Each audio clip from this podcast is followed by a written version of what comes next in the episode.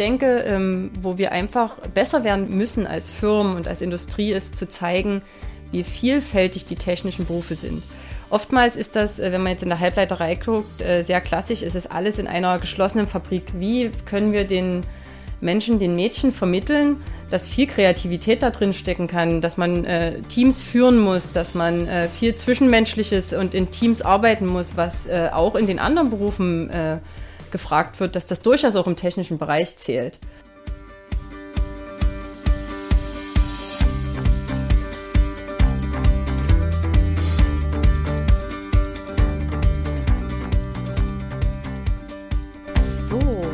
Aufgeregt begrüße ich euch heute zur ersten Folge Ausgerechnet eingespeichert, der Podcast aus dem Silicon Saxony. Hier stellen wir euch aktuelle und wichtige Themen aus der Mikroelektronik und der Informationstechnologie vor. Mein Name ist Kirsten Lohmann und heute geht es um das Thema Fachkräftemangel. In einem Hightech-Cluster wie dem Silicon Saxony braucht man qualifiziertes Fachpersonal ganz besonders im Bereich MINT. Eine offene Position bleibt im Schnitt ein bis zwei Jahre unbesetzt. Wir müssen also jetzt vorausschauend handeln und richtige Maßnahmen einleiten. Was können wir tun? Um diese Frage zu beantworten, habe ich mir heute einen ganz speziellen Gast eingeladen, Yvonne Keil von Global Foundries. Herzlich willkommen. Hallo, schön, dass ich hier sein kann. Global Foundries ist ein US-amerikanischer Halbleiterhersteller, 2009 ausgegründet aus EMD. Ihr habt drei Standorte weltweit und seit 2012 bist du da als Director Global Procurement für den gesamten Einkauf bei Global Foundries in Dresden verantwortlich. Kann man sagen, dass das so schon immer dein Plan war oder ähm, äh, hattest du andere Präferenzen? Wie ist deine Karriere gestartet? Also klar muss ich sagen, dass, dass ich diesen Plan nie voll hatte. Ich wusste, ich möchte im technischen Bereich arbeiten. Das wusste ich sehr zeitig und zwar einfach, weil ich das Glück hatte, in der neunten Klasse in einem klassischen Schulpraktikum in die Halbleiterei reinriechen zu können, damals bei SIMEC. Und nach dem 14-tägigen Praktikum habe ich gesagt, ich möchte in der Halbleiterei arbeiten. Ich fand das einfach interessant und spannend. Weiter wusste ich das noch nicht. Weiß man das in der neunten Klasse, weiß man das in der zehnten Klasse oft nicht wirklich. Ich wusste nur, ich möchte in der Halbleiterei arbeiten und habe geschaut, was muss ich dafür studieren. Elektrotechnik, Spezialisierung Mikroelektronik, okay, das möchte ich. Ich wurde von meinen Eltern oft angeschaut und gesagt, äh, willst du das wirklich? Ähm, das ist das mit dem Strom. Aber äh, im Endeffekt äh, habe ich gewusst, äh, wenn du Elektrotechnik studierst, dann kannst du ganz viel machen. Das ist nicht allen bewusst. Man kann ganz viele verschiedene Sachen machen. Äh, und man, ich würde sagen, man muss da nicht jemand sein, der an einem, äh, einer Maschine schraubt oder der unbedingt eine Maschine erfindet. Man kann Projektingenieur sein, man kann ähm, in die Entwicklung gehen, man kann Kundenbetreuung machen. Man hat einfach nur die technische Expertise. Und deswegen habe ich mich entschieden, das zu studieren. Und was man dafür brauchte, war einfach Spaß an Mathe und das hatte ich. Und das war eigentlich der Start. Ähm, dass ich am Ende dann äh, den Einkauf in diesem Bereich leite, äh, war mir absolut nie bewusst. Damit startet man nicht mit 24 nach dem Studium, sondern ich habe als ein ganz normaler Ingenieur hier in dieser Firma gestartet bei AMD in der Automatisierung und hatte einfach Spaß daran. Das heißt, du hast nicht früh gesagt, ich mache jetzt Karriere in diesem Bereich und weiß, welche einzelnen Schritte ich gehe, sondern ähm, wie, wie war das? Hast du äh, offene Türen eingerannt oder wie weit hast du das geplant vorher? Ähm, also ich habe immer gemerkt, dass man schon äh, einen Antrieb, also dass ich immer einen Antrieb hatte, dass ich gern äh, gucken wollte, was gibt es noch, was, was kann man alles machen. Und ähm, die technischen Firmen, die größeren wie die kleineren, bieten da einfach extrem viel, also auch ein ganz, ein ganz weites Spektrum. Und äh, ich hatte das Glück, dass ich immer ähm, Chefs hatte in meinem Leben, die mich auch gefördert haben. Ne? Dass ich nach einem Studium einen Chef hatte, der klar gesagt hat, ja, Ivan, du bist jung, aber ich weiß, du kannst gut koordinieren, du übernimmst ein Projekt und, und äh, koordinierst äh, die komplette Installation des Transportsystems in dieser Fabrik. Und als das fertig war, äh, haben sich wieder neue Optionen ergeben. Also das Schöne an der Firma war immer, und ich bin nun seit 2004 bei AMD und Global Foundries, dass mir immer wieder neue Perspektiven aufgezeigt wurden. Ähm, im Unternehmen, man kann sagen, die Leute kamen nicht auf einen zu. Manchmal hat man auch selbst eine Perspektive gesehen und die ergriffen und vorgeschlagen, Mensch, ich kann mir das vorstellen, willst du das machen? Aber so habe ich über die Jahre vom, von der Automatisierung ähm, über die ähm, Inventory-Planung bis zur ähm, Liniensteuerung, die ich eine Zeit lang geleitet habe äh, im Backend, ähm, gearbeitet und habe mich dann vor dreieinhalb Jahren entschieden, in, ins Procurement zu wechseln, ein ganz anderer Bereich der Einkauf. Ähm, einfach, ähm, weil mir die Perspektive geboten wurde und ich das interessant fand. Und äh, das macht es eigentlich aus, die Vielfältigkeit. Wenn wir nochmal äh, an den Anfang zurückgehen, mhm. zu Schulzeiten, warst du dann als Mädchen, die ein Faible für Mathe hatte, in der Minderheit? Das würde ich nicht so sagen, weil ich habe in der siebten Klasse ganz klassisch, wie Mädchen oft den, äh, entscheiden, geguckt, wo gehen meine Freundinnen hin und habe das komplett sprachliche Profil gewählt. Ähm, ich habe aber dann einfach in der zehnten Klasse für mich gemerkt, mir macht Mathe Spaß. Ich, ich, und das gibt viele, die einfach gerne eine Gleichung lösen und daran auch Freude haben. Und habe dann wirklich den Schritt gewählt und habe in der elften Klasse komplett umgeschwenkt und habe meine Kurse bis auf Englisch komplett auf das technische Profil gesetzt. Ähm, klar auch kurz mit dem Risiko, dass man sagt, hm, so viele Stunden hatte ich vorher nie, aber ich habe mir dann auch gedacht, jetzt äh, du bist jetzt auch nie so dumm, bist eigentlich pfiffig, das wirst du schon irgendwie hinbekommen und die Lehrer haben das auch unterstützt und so habe ich dann nochmal umgeschwenkt. Und natürlich habe ich mich auch gefragt nach der zwölften, ohne einen Physikleistungskurs, wie das so klassisch ist, und Mathe kannst du jetzt E-Technik studieren. Aber äh, ich habe mir immer, immer wieder nur gesagt, ähm, du bist pfiffig, du verstehst eigentlich mathematisches Denken, also warum nicht? Aber es ist jetzt nicht so häufig, oder? Wenn ich jetzt so an ein paar Teenager-Mädchen denke, das sind doch eher so sexy Jobs wie Creative Director oder ich mache was mit Mädchen, glaube ich, attraktiver, oder? Das, das glaube ich auch, aber ich denke einfach, dass nicht sichtbar ist, äh, wie viel Kreativität eigentlich auch in den technischen Berufen stecken kann. Also ich denke, ähm, wo wir einfach besser werden müssen als Firmen und als Industrie, ist zu zeigen, wie vielfältig die technischen Berufe sind.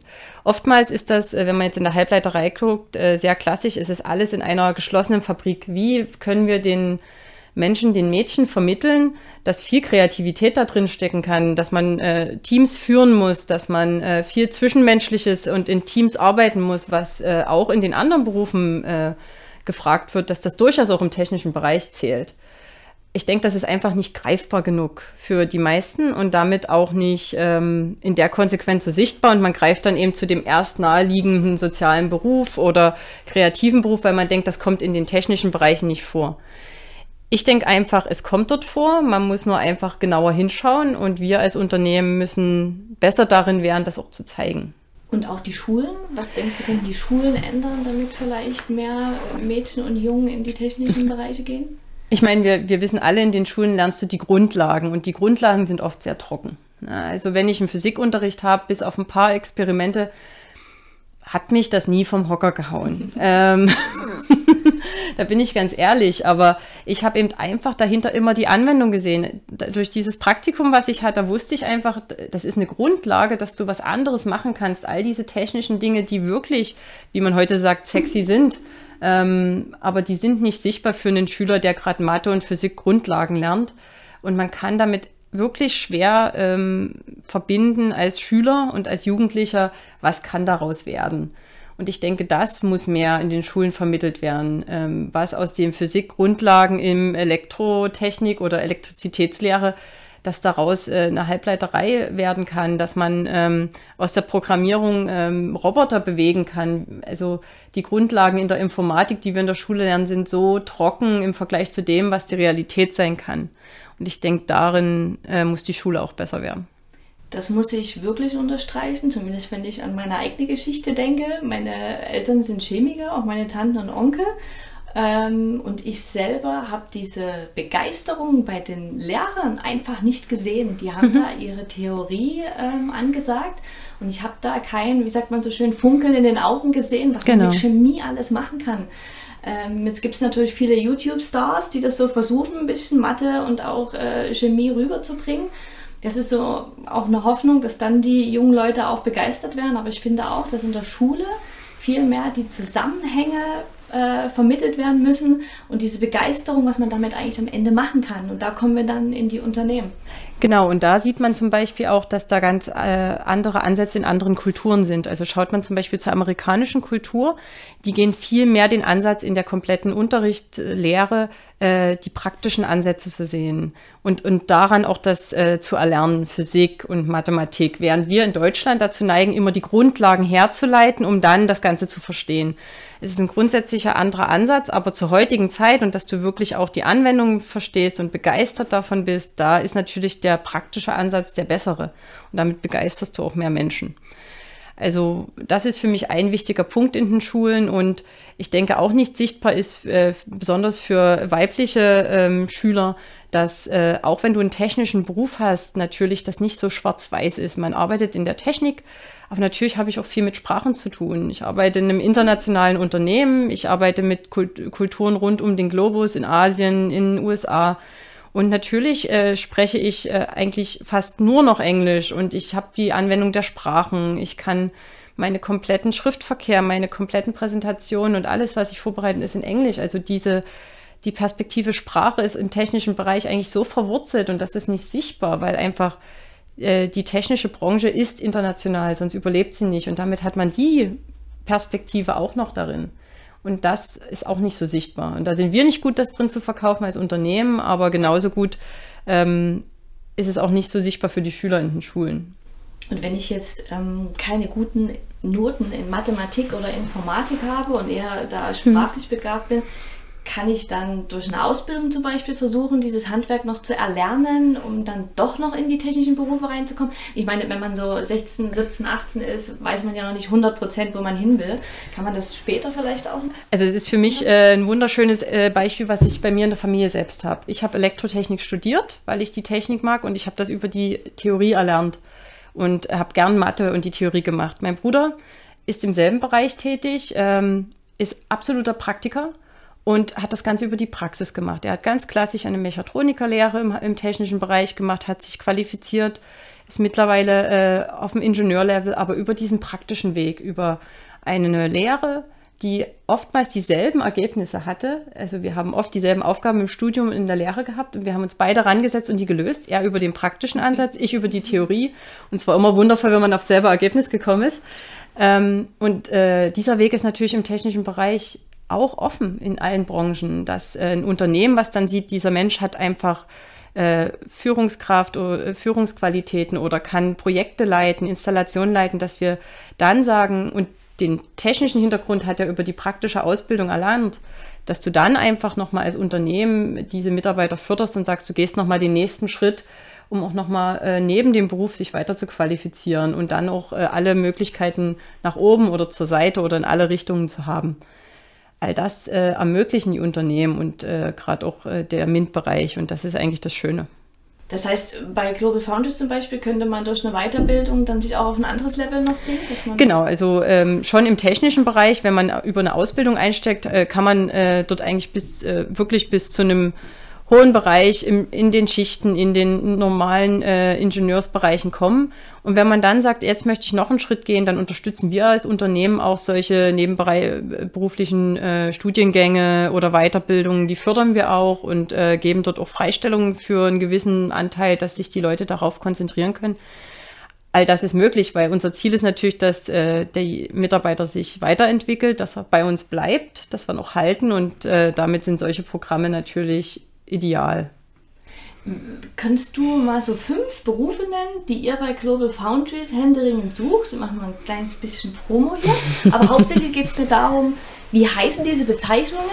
Und dann gleich im Nachgang die Frage, kennen die Schüler diese Berufsbezeichnungen? Können die sich was darunter vorstellen, was zum Beispiel eine Mechatronikerin macht? Genau, also was wir alle händeringend suchen, sind gerade ganz klar Techniker, äh, Techniker in ganz verschiedenen Bereichen. Die können als Aufgabe dann im Alltag ähm, Maschinen warten, Maschinen äh, instand setzen, aber auch bei Installationen mithelfen, wenn wir neue Bereiche erschließen. Ein Techniker muss aber nicht unbedingt nur an der Maschine schrauben, das ist ein Weg, den er gehen kann. Er kann auch sagen, äh, die Halbleiterherstellung hat ganz komplizierte Prozesse. Du wirst ein Prozesstechniker. Das heißt, du optimierst die Prozesse ähm, und, und verfeinerst sie und bringst das, dass wir mehr Durchsatz schaffen. Ähm, all diese Technikerberufe, die wir händeringend suchen, da als Grundlage, als Lehrgrundlage ist das der Mechatroniker.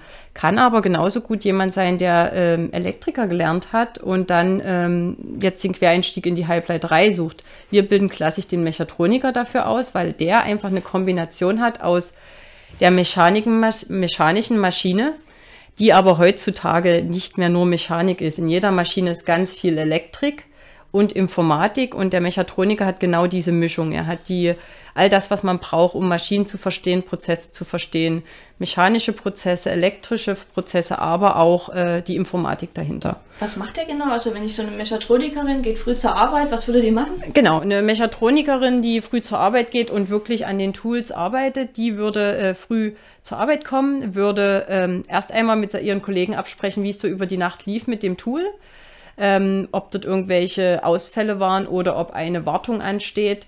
Und dann wirklich, und da reden wir nie nur, dass, dass diese Person ein Tool hat, die hat meistens dann ungefähr einen Fuhrpark von 50 Tools zu verantworten in einem Bereich, in einem Modul, wie wir das nennen. Und dann wird geplant, welche, dann muss man als Team planen, wo wir schon wieder in einer anderen Perspektive sind, wer macht heute was äh, was hat Prio, wer, welche Wartungen stehen an an welchen Maschinen. Und dann würde man in die Fabrik gehen und diese auch durchführen. Äh, meist macht man das nicht allein. Äh, man ist meistens in einem Team, weil alleine eine Wartung durchzuführen ist einfach zu komplex bei diesen großen Tools und man hat meistens auch noch eine Unterstützung äh, von unseren ähm, Waferfab-Operatoren. Das sind im Prinzip Leute, die äh, dafür verantwortlich sind, dass sich die äh, Wafer bewegen und natürlich dann auch mit dem äh, Techniker zusammenschauen, dass alles optimal läuft und das Tool möglichst schnell, also die Maschine wieder in die Produktion gehen kann. Und irgendwann äh, neigt sich vielleicht die Schicht oder die Arbeitszeit dem Ende. Dann würde man nochmal rausgehen, muss das natürlich auch kommunizieren. Was hat man geschafft? Wo sind vielleicht Problemfelder? Wo ist, ist man hängen geblieben? Der nächste muss übernehmen. Wir laufen sieben mal 24 Stunden. Ähm, und wo ist es vielleicht auch so kompliziert, dass man mit dem Ingenieur Rücksprache halten muss, weil dort äh, vielleicht äh, wirklich äh, ein, wichtigeres Ersatzteil bestellt werden muss, was nie ganz Standard ist oder man nicht weiter weiß und mit dem Ingenieur besprechen muss, was lief hier schief und was müssen wir machen, um das Tool wieder zum Laufen zu bekommen. Sehr, sehr vielfältig. Und ja, das wäre so eine klassischer, klassische Beschreibung von einem dieser Felder. Mhm. Genau. Und hält sich das die Waage zwischen Frauen und Männern oder sagst du, es ist schon sehr männerlastig im Moment? Da müssen wir ganz klar sagen, da sind wir ganz klar bei einer Männerlastigkeit. Also wenn wir schauen in unserem Unternehmen, schon alleine in Global Foundries in Dresden haben wir nur 17 Prozent Frauen. Mhm. Das ist wenig. Das ist ähm, und wenn wir gerade im Technikerbereich schauen, sind das wirklich sehr wenige Frauen. Das ist schade, weil ich einfach denke, im Ingenieur- und im Technikerbereich äh, gibt es so viele Möglichkeiten, ähm, dass man entweder gern an einem Tool schraubt, wenn man wirklich handwerklich äh, oder gern auch was wirklich äh, mit seinen Händen tut, äh, dort arbeitet, aber genauso gut im Prozess arbeiten kann, wo man sehr viel optimiert und mehr in, im IT-Bereich tätig ist und dort äh, versucht, das Optimum ähm, in den Bereichen rauszuholen. Aber ja, da können wir uns auf jeden Fall noch verbessern, um mehr Frauen ins Boot zu holen. Jetzt bist du ja auch im Vorstand beim Silicon Saxony e.V. Ähm, es gibt ja eine Reihe anderer Firmen, die das gleiche Problem haben. Ähm, müsste man sich mehr zusammentun und als Region versuchen, Kampagnen zu starten, um mehr Frauen, mehr äh, Leute allgemein in die technischen Berufe zu bekommen und den Fachkräftemangel quasi ähm, zu begegnen? Also ich denke, äh, wir versuchen das als Firma schon in Einzelbereichen, dass wir in Schulen gehen und äh, zeigen, was, was Halbleiterei bedeutet. Aber ich denke, das reicht eben nicht. Also ich denke, es ist wichtig, einen Verband zu haben, der das tut. Wir sind als Silicon Saxony ja schon ein Hightech-Cluster und es ist nicht nur die Halbleiterei, es ist ja auch die Softwarebranche, die Hardwarebranche, all unsere Zulieferer ist ein großes Cluster. Und ich denke, es ist wichtig, dass man das als Cluster äh, tut. Wir alle wollen dieselben Fachkräfte in irgendeiner Art und Weise. Wir wollen dieselben jungen Leute dazu bekommen, dass sie Technik äh, interessant finden und begeistert davon sind. Ähm, ich bin sicher, der richtige Weg wäre, als äh, Verband wirklich präsenter zu sein in Schulen und in äh, Universitäten. Also ich habe das erlebt als Student. Ähm, dort war eben ganz klar die Automotive-Branche damals äh, in den frühen 2000er Jahren ähm, wirklich so präsent, dass sie in die Vorlesung gekommen sind ähm, als Verbund, wirklich äh, Firmenverbund und gesagt haben, wir sind interessant, interessiert an High Potentials, äh, Fachkräften. Äh, wir bieten euch wirklich äh, an, in, in, einem Monat an dem Sonnabend äh, einen Termin, wo ihr Workshops habt, wo ihr mit allen Unternehmen mal reden könntet, die kennenlernen und äh, die auch mit euch mit einem ähm, Abendessen ins Gespräch kommen können und eine ganz äh, lockere Atmosphäre, aber auch eine Atmosphäre, die äh, den Studenten Möglichkeiten gibt, noch was zu lernen, äh, in diesen Kontakt zu den Unternehmen zu kommen. Und so äh, bekommt man natürlich viel mehr Begeisterung. Es ist einfach äh, greifbarer. Man hat Menschen, mit denen man über sich und über die Unternehmen austauschen kann, über die unterschiedlichen Unternehmenskulturen und für sich auch finden kann, welches Unternehmen passt für mich. Die haben euch hofiert. Das ist natürlich immer schön, wenn man hofiert wird. Ähm, das ist schon richtig. Also man muss so das richtige Mittelmaß finden. Ich weiß, äh, wir, wir alle brauchen, äh, ja, der Fachkräftemangel ist überall und natürlich könnte man jetzt sagen, wer am besten hofiert, äh, der bekommt die Fachkräfte. Aber ich denke, es ist ein Mittelmaß. Man muss einfach ähm, den jungen Menschen zeigen, was es Interessantes hier in der Region gibt, was es Interessantes in dem Bereich gibt. Und natürlich ist es schön, wenn es auch dabei noch ein Abendessen gibt, weil es einfach die Atmosphäre lockerer macht. Aber äh, es muss ein gutes Mittelmaß sein aus, äh, wir erkaufen uns die Fachkräfte und wir überzeugen sie auch von den Inhalten. Ich hatte jetzt ein Gespräch mit einer ähm, Studentin, die mir sagte, ihre Kommilitonen gucken halt mal kurz bei monster.de rein und Stepstone, weil sie wissen, dass einfach ein Fachkräftemangel herrscht und sie sich quasi aussuchen können, was sie machen. Und ähm, da kam mir dann so der Gedanke, wenn die bloß kurz bei monster.de reinschauen und dann vielleicht nach München äh, gehen, weil dort eine Position offen ist, inwieweit wir dagegen halten müssen, um uns hier wirklich präsenter zu machen, um die Firmen äh, öffentlich zu zeigen, was sie machen, welche Stellen sie brauchen und welche Ziele und Kultur sie haben. Genau, und ich, ich denke, da müssen wir wirklich besser werden. Wir müssen den Studenten im Studium schon zeigen, was für Qualitäten hier ähm, die Region hat. Ich glaube, das merken die Studenten auch, wenn sie hier sind, aber auch, was für Qualitäten von der Wirtschaftsseite hier auch sind. Also wir haben starke Unternehmen hier. Ähm, das ist den Studenten gar nicht so bewusst. Auf Monster sieht man natürlich die großen Player international und die haben oftmals ihr Headquarter nicht hier in Sachsen, aber man muss eben wirklich schauen, wie können wir ihnen bewusst machen, in eurer Heimat oder in dem Ort, wo ihr jetzt schon studiert, wo ihr eigentlich euch wohlfühlt, wo ihr ankommt, gibt es sehr, äh, gibt es grandiose Möglichkeiten, auch international zu arbeiten. Also wenn ich zu meinem Unternehmen schaue, also wer hat schon den Luxus, in seiner Stadt zu leben, wo man zu Hause ist, seiner Heimat und doch international zu arbeiten? Ich habe die Chance und das gibt's gar nicht so oft. Ähm, und das müssen wir viel mehr den Studenten hier vor Ort bewusst machen. Da sind größere Unternehmen natürlich auf den normalen Plattformen wesentlich präsenter. Du bist ja damals auch, ich glaube, du warst auch eine Zeit lang in Stockholm und in anderen Städten. Ähm, du bist 2005 wieder zurückgekommen. Was war der Grund für dich, nach Dresden zurückzukommen? Es ist meine Heimat, das muss ich klar sagen. Also ich war unterwegs und habe verschiedene Kulturen und Länder gesehen, aber für mich war klar, Dresden ist meine Heimat. Ich bin doch sehr verbunden hier. Aber zum anderen, ich hatte auch Angebote in anderen äh, Städten wie Regensburg und auch München und habe mich bewusst dafür entschieden, hier ähm, einen Job in einer großen Firma hier in der Region anzunehmen. Klar, um mit meiner Heimat verbunden zu sein, hier weiter zu leben. Aber ich habe eben auch die Chancen in dieser großen Firma gesehen. Ich habe einfach gesehen, dass ich mich dort weiterentwickeln kann und dass ich natürlich dann auch trotzdem äh, meine Familie um mich haben kann. Das ist nicht mehr so oft in der heutigen Zeit, dass das so einfach möglich ist. Und äh, daher habe ich das ergriffen. Und dann muss ich sagen, das hat sich ja auch befürwortet. Also in, seit 2004 habe ich so viele verschiedene Positionen gemacht und konnte dann international arbeiten. Ich muss es nicht. Ich kann natürlich auch sagen, ich bleibe als Ingenieur und arbeite lokal, aber ich wollte das, aber die Möglichkeit war da und deswegen habe ich mich entschieden, Heimat und äh, internationales Arbeiten zu verbinden. Mhm. Finde ich gut. Ähm, vielleicht müsste man auch irgendwie eine Kampagne etwas grenzenübergreifend machen, wenn so viele Leute vielleicht nach dem Studium erstmal in andere Städte gehen, um Erfahrungen zu sammeln. Wie gewinnen wir die vielleicht auch zurück? Gibt es dabei Global Foundries ähm, äh, auch solche Ideen, Überlegungen, wie man die Leute auch aus anderen Städten deutschlandweit oder sogar aus anderen Nationen, sagen wir Sprichwort Zuwanderung, wie man die zu uns bekommt? Ich meine, das große Thema Fachkräfte, wir werden das nicht alles nur über neue Studenten und neue Mitarbeiter schaffen. Wir brauchen Zuwanderung. Das ist auch ein großes Thema und wir brauchen das international.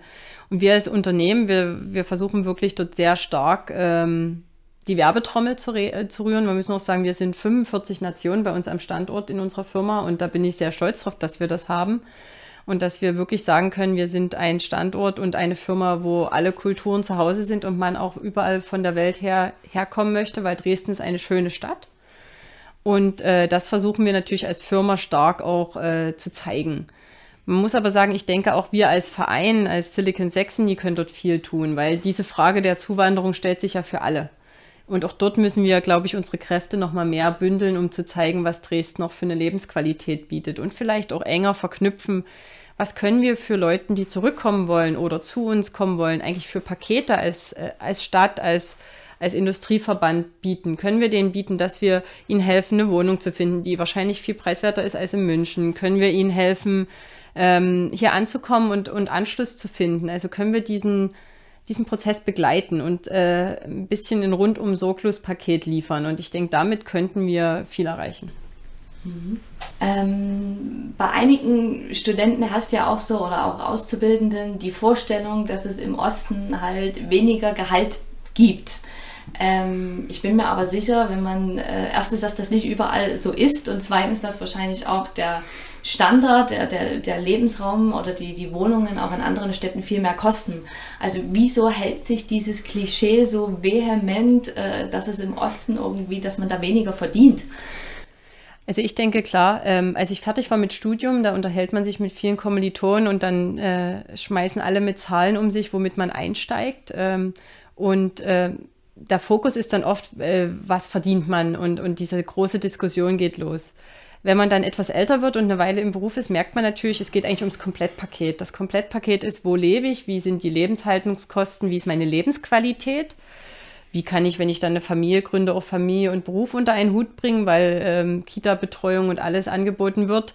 Und äh, wo bekomme ich das äh, Komplettpaket zu einem guten Gehalt, sehr guten Gehalt? Und von den Gehältern her muss ich sagen, haben über die letzten Jahre, gerade weil wir Fachkräfte brauchen, ganz klar die Gehälter auch angezogen und wir sind nicht mehr, sage ich mal, in den äh, letzten, in den späten 90er Jahren, wo der Unterschied schon sehr groß war.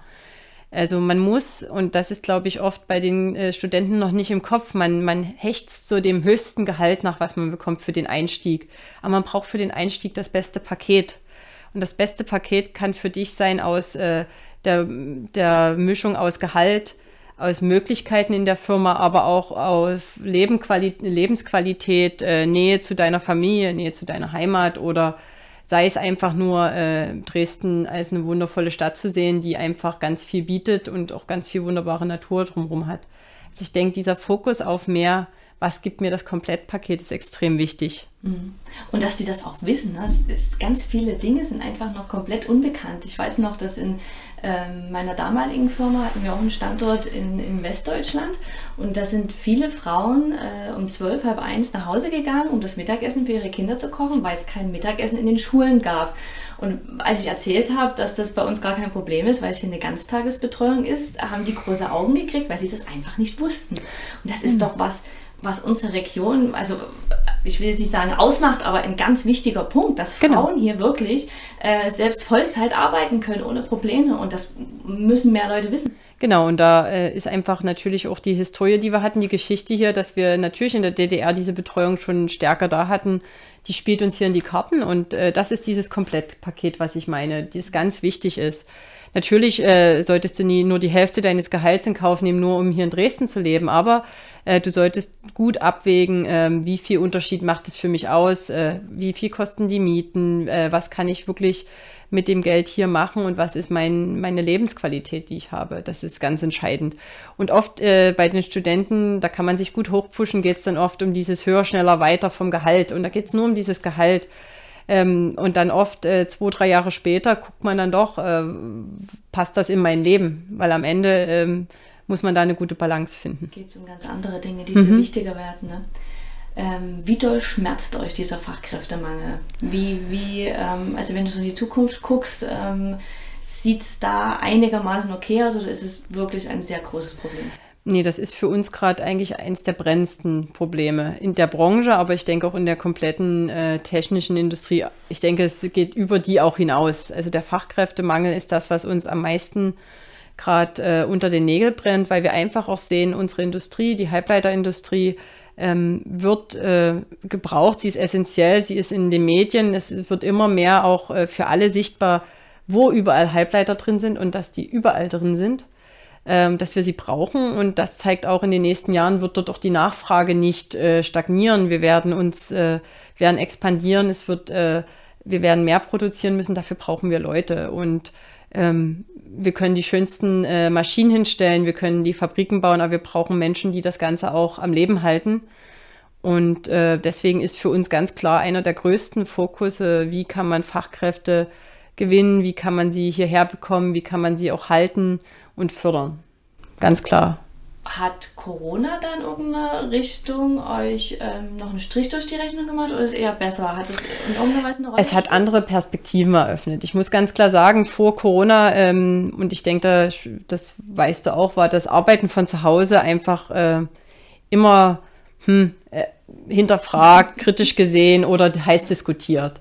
Ich meine, wir haben in Corona gesehen, dass es geht und dass es natürlich ganz andere Perspektiven und Freiheiten gibt. Ähm, ich bin kein Verfechter von 100 Prozent Homeoffice, weil einfach ähm, die soziale Bindung äh, in der Firma wichtig ist, die Ganggespräche, ein, ein Gespräch bei einem Kaffee, ähm, all diese Informationen, die man unterschätzt, die man sonst gar nicht bekommt, wenn man nur allein zu Hause arbeitet. Aber eine Mischung, die macht's, die gibt Flex Flexibilität, die macht natürlich aber auch mit dem Fachkräftebereich was ganz äh, Entscheidendes. Es gibt uns viel mehr Möglichkeiten, nämlich mit dieser Flexibilität, wo man äh, zum Teil arbeitet und dass man vielleicht nur ab und an vor Ort im Büro sein muss. Das äh, öffnet natürlich einen ganz anderen Pool und gibt aber auch den jungen Leuten eine Flexibilität zu entscheiden, wie wollen sie das machen. Also das hat nochmal viel verändert, dass wir einfach offener geworden sind als Industrie, aber ich denke, das geht vielen Industrien so. Und dass man jetzt natürlich auch schauen kann, äh, wie kriegt man auch ähm, ja, also diese sogenannte Work-Life-Balance, wie kriegt man sein Leben, äh, das private Leben auch mit dem Arbeitsleben äh, unter einen Hut, selbst wenn man vielleicht international arbeitet äh, und vielleicht auch mal ganz früh oder ganz spät äh, einen Termin hat, kann man das aber zu Hause natürlich ganz anders balancieren. Das war ein ganz tolles Gespräch. Herzlichen Dank, Yvonne Keil. Hat mich sehr gefreut. Habe ich sehr gern gemacht. Es war sehr schön. Vielen Dank. Dankeschön. So, liebe Zuhörer, das war Folge 1 von Ausgerechnet eingespeichert, der Podcast aus dem Silicon Saxony. Ich fand es sehr informativ, jetzt bin ich aber gespannt auf euer Feedback. Schreibt uns über www.silicon-saxony.de oder besucht uns auf LinkedIn. Und wir hören uns in Folge 2. Macht's gut!